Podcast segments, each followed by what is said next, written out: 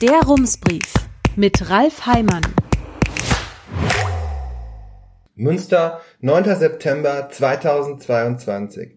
Guten Tag.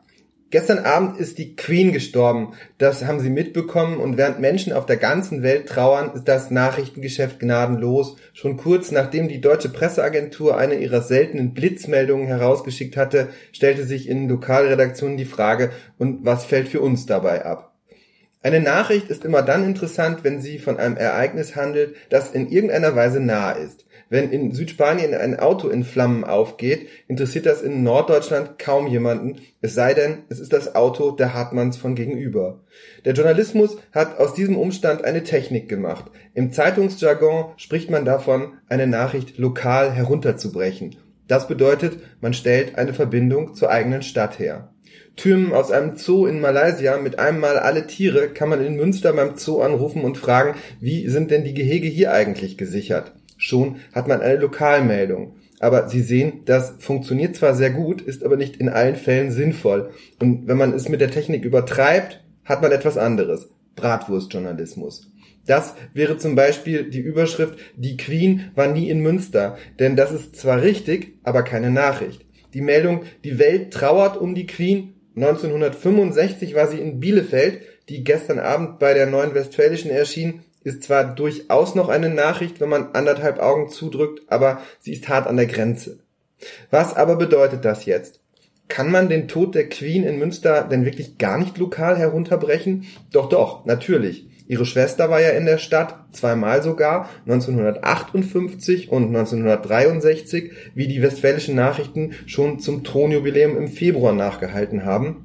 Elizabeths Mann Philipp hat Münster sogar viermal besucht, 1972, 1985, 1987 und 1991.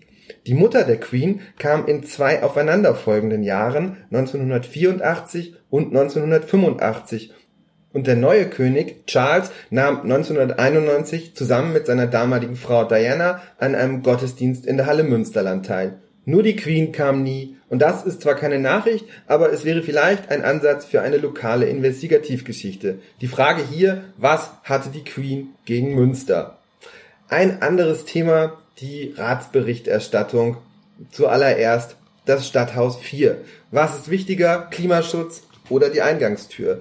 In dieser Woche hat der Rat der Stadt getagt und wenn man während der vierstündigen Sitzung zwischendurch bei Twitter reinschaute, dann sah man, der Oberbürgermeister macht das auch. Die Grünen hatten einen 26 Sekunden langen Videoausschnitt getwittert, der zeigte, was ihr Fraktionssprecher Christoph Kattentiet im Rat zum Stadthaus 4 gesagt hatte. Der Oberbürgermeister twitterte eine Antwort, die sehr schön zeigte, wo die Konfliktlinie verläuft, wenn von Klimaschutz, Energiesparen und Gebäudeleitlinien gesprochen wird. Ein kurzer Blick zurück. Das Stadthaus 4 sollte am Albersloher Weg gebaut werden, aber aus den anfänglich dafür eingeplanten 56 Millionen Euro wurden später 74, dann 88 und schließlich 115 Millionen Euro. Und weil sich das im Moment nicht bezahlen lässt, schlug die Stadtverwaltung vor, eine Pause einzulegen oder um es etwas professioneller klingen zu lassen, ein Moratorium zu beschließen. In der Politik war man sich relativ einig, dass dies ein guter Vorschlag sei. Die Hoffnung ruht auf den Baupreisen, die im besten Fall in den nächsten zwei Jahren wieder sinken werden. Dann will man die Situation noch einmal bewerten, möglichst zu besseren Preisen weiterbauen oder das Projekt im schlechtesten Fall begraben. Die Entscheidung für das Moratorium fiel einstimmig. Innerhalb des Stadtkonzerns gibt es dazu offenbar auch andere Meinungen. Die Westfälischen Nachrichten berichten heute von einer Auseinandersetzung im Finanzausschuss zwischen der Kämmerin Christine Zeller und Sebastian Jurczyk, dem Geschäftsführer der Stadtwerke, die das Stadthaus 4 bauen soll. Jurczyk ist danach der Meinung, dass man die Planungen später nicht einfach wieder aufnehmen kann, weil die beauftragten Büros dann unter Umständen längst andere Dinge zu tun haben. Und er gibt dem Rat eine Mitschuld daran, dass die Kosten immer weiter gestiegen sind. Mit jedem Planungsschritt sei alles teurer geworden, man habe die Stadtwerke zu einem aufwendigen Architekturwettbewerb gezwungen und auch dazu, die neuen Gebäudeleitlinien aus dem Jahr 2020 einzuhalten, statt wie ursprünglich geplant die aus dem Jahr 2014.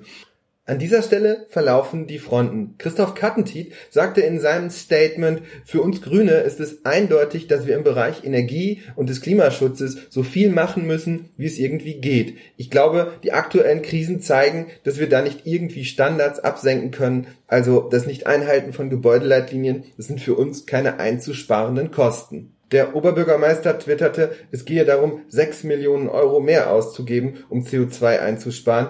Ein entsprechend im Haushalt verankertes Klimaschutzmonitoring inklusive Kosten-Nutzen-Analyse hätte zusätzliche Aufwände viel effizienter und mit einer deutlich höheren CO2-Einsparung einsetzen können, zum Beispiel für Altbausanierung. Nicht ganz klar ist, warum Markus Lewe das nicht im Rat sagte.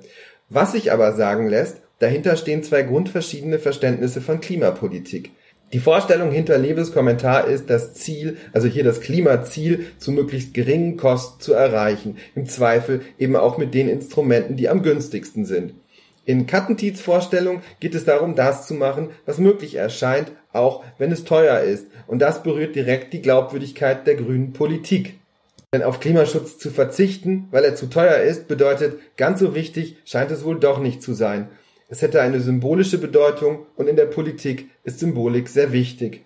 In dem Videoausschnitt sagt Christoph Kattentiet am Ende beim Klimaschutz die Standards zu senken, damit es bezahlbar wird. Das ist ungefähr so, als würden wir auf die Eingangstür verzichten. Die Frage ist also, welche Priorität hat der Klimaschutz? Ist die Devise Klimaschutz ja, wenn es nicht allzu teuer wird? Lautet sie Klimaschutz um jeden Preis? Oder wo liegt die Antwort dazwischen?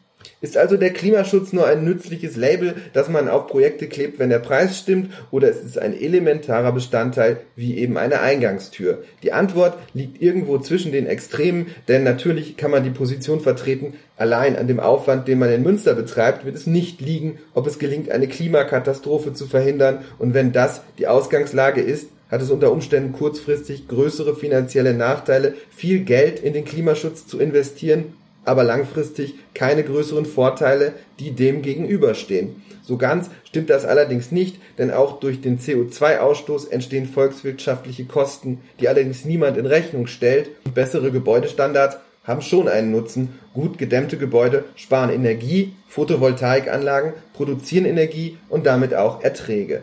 In der Debatte um das Stadthaus 4 geht es eher um kleine Beträge, gemessen an den Kostensteigerungen um mehr als 50 Millionen Euro aber so ist es ja oft bei Grundsatzfragen. Nächstes Thema. Das Preußenstadion. Ein Klimaprojekt?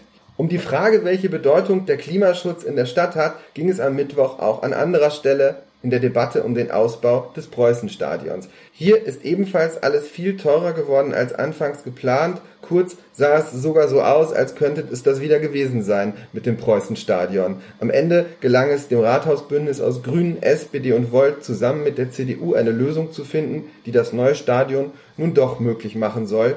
Die Debatte bestand zu großen Teilen aus Wortmeldungen der an der Lösung beteiligten Parteien, deren Inhalt ungefähr war, das haben wir doch super hinbekommen, aber was eigentlich? Die Lösung sieht so aus. Die Stadt streicht die 20 Millionen Euro teure Mobilitätsstation und versucht das Verkehrsproblem möglichst mit vorhandenen Kapazitäten und Parkplätzen zu lösen.